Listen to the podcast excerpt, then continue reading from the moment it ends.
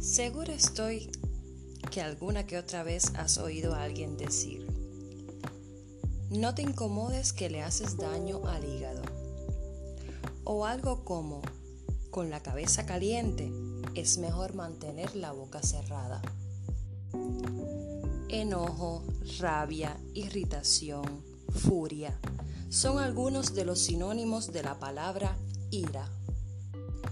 La ira es también una emoción a veces difícil de controlar. En la cultura oriental, que la propia es milenaria, las emociones están estrechamente vinculadas con el desarrollo de la enfermedad. Saber gestionar las emociones es un gran paso a tu salud.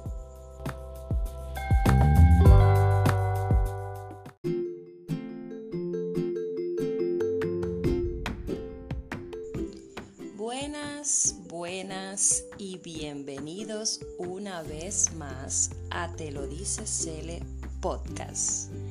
Un podcast lleno de amor para ti y para la familia. Si estás sentado, trabajando, haciendo ejercicios, conduciendo o haciendo alguna actividad, mientras estás escuchando, gracias Gracias por estar aquí. No olvides compartir. Yo soy Cele, una amiga más al alcance de tus oídos. Comenzamos.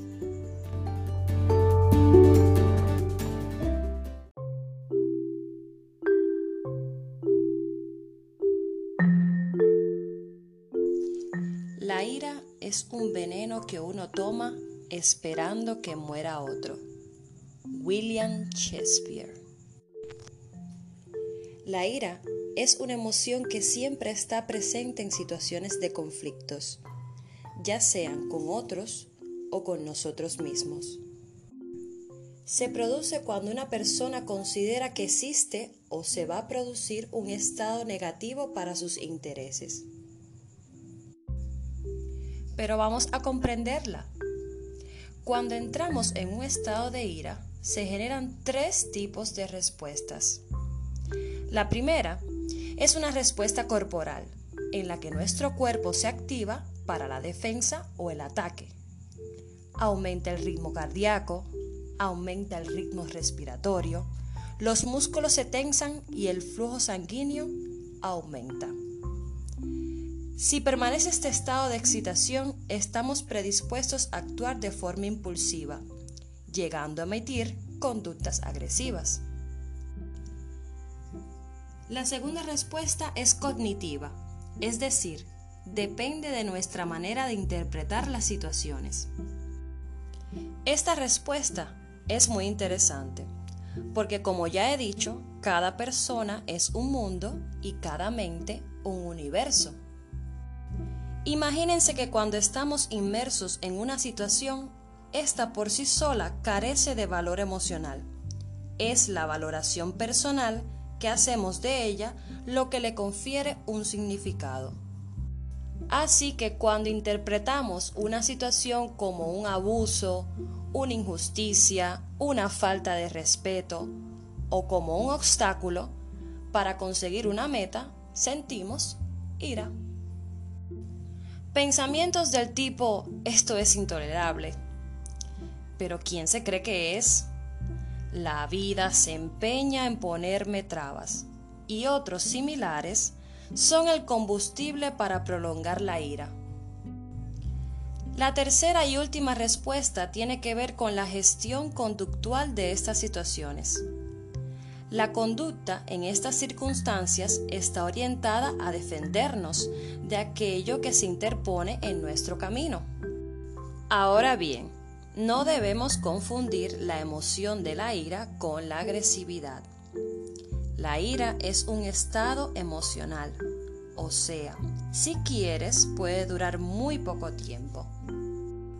Experimentar y expresar la ira a través de la agresividad depende de las conductas que hayamos aprendido a lo largo de la vida.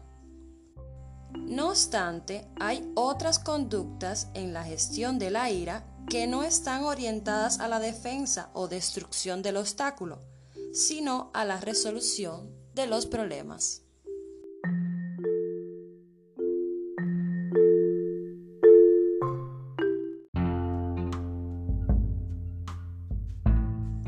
La ira puede tener una consecuencia catastrófica para nosotros y para los demás. Algunas negativas que podemos citar son puede desorganizar nuestra manera de pensar y nuestras acciones. Bajo la influencia de la ira, tendemos a actuar impulsivamente, nos cuesta pensar con claridad y no somos capaces de ver nuestro comportamiento. Supone una defensa cuando no es necesario. Compromete la salud, sobre todo a nuestro corazón. Transmite una impresión negativa a los demás pero todo no es malo. Como en capítulos anteriores he explicado, muchas de estas emociones, cuando son bien gestionadas, traen sus beneficios y te diré algunos relacionados con la ira. La ira nos energiza, nos provee de fuerzas para acometer tareas que nos resultan difíciles, nos ayuda a defender nuestros derechos y puntos de vista nos ayuda a resolver conflictos. Nos proporciona información sobre situaciones y personas. La ira como señal de alarma nos informa de situaciones injustas, amenazantes y frustrantes. Por tanto, nos ayuda a buscar planes alternativas de acción para gestionar estas situaciones. Aclaremos ahora mitos respecto a la ira tiende a confundirse con caracteres fuertes. Existen personas que usan esta emoción como una manera de comunicar y afirmar su temperamento y por lo tanto como signo de autoridad. Nada más lejos de la realidad. Las actitudes coléricas suscitan temor, pero en ningún caso admiración o confianza en quienes la padecen. Otro mito es creer que la ira forma parte de una manera de ser. Personas que siempre andan enfadadas y al relacionarse son agresivas. Error. La ira no es un rasgo de personalidad, sino un estado emocional y por tanto se puede aprender a manejar. Otra confusión que solemos encontrar es que la ira sosiega. Es cierto que cuando estallamos de ira alcanzamos una sensación relativa de tranquilidad, pero esta sensación es breve y es reemplazada por culpabilidad, vergüenza y tristeza. Por último, encontramos la creencia de que la ira es eficaz a la hora de conseguir objetivos. Puede que algunas veces se consiga lo que se quiere mediante la agresividad, pero el precio a pagar es alto las relaciones con los demás. El respeto será sustituido por miedo, el amor por evitación y la confianza por recelo.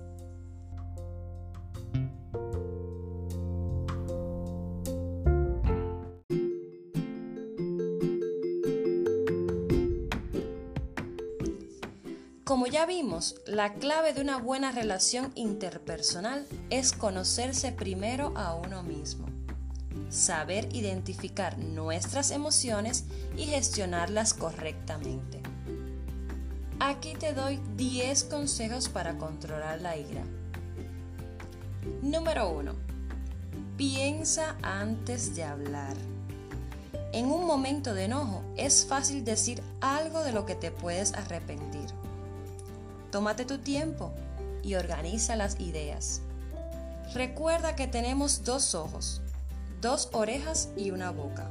Por ende, mira y escucha dos veces antes de abrir la boca.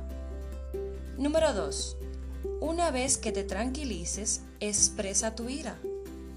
Comunica de manera clara y directa tus preocupaciones y necesidades sin herir a los demás ni tratar de controlarlos. Número 3. Haz un poco de ejercicio. La actividad física puede reducir el estrés que te provoca el enojo. Número 4.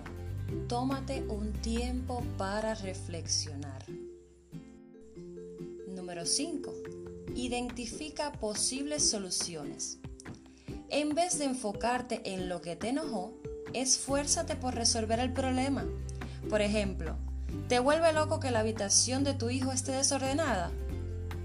Cierra la puerta. Número 6. Recurre a las declaraciones en primera persona. Para evitar echar culpa o criticar, describe el problema siendo respetuoso y preciso. Por ejemplo, di, me molesta que te hayas ido de la mesa sin ofrecerte a lavar los platos. En lugar de, nunca haces las tareas del hogar. Número 7. No guardes rencor. El perdón es una herramienta poderosa. Pero ya de este hablamos en el capítulo 3. Así que continúo. Número 8. Usa el humor para aliviar la tensión, pero evita el sarcasmo, dado que puede herir los sentimientos y empeorar las cosas. Número 9. Practica técnicas de relajación. Este consejo a mí en lo particular me ha servido mucho. Hay infinidades de técnicas, entre ellas la meditación, y les aseguro, bajo mi visión, de que es muy efectiva para controlar estas emociones. Número 10 y última y no por eso menos importante. Entérate de cuándo buscar ayuda. Y aquí me detengo. A veces controlar la ira es un reto.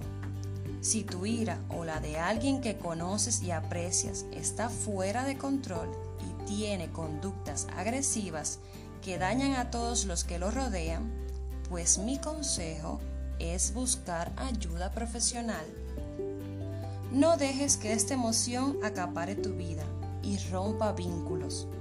Como siempre digo, es difícil, pero no imposible.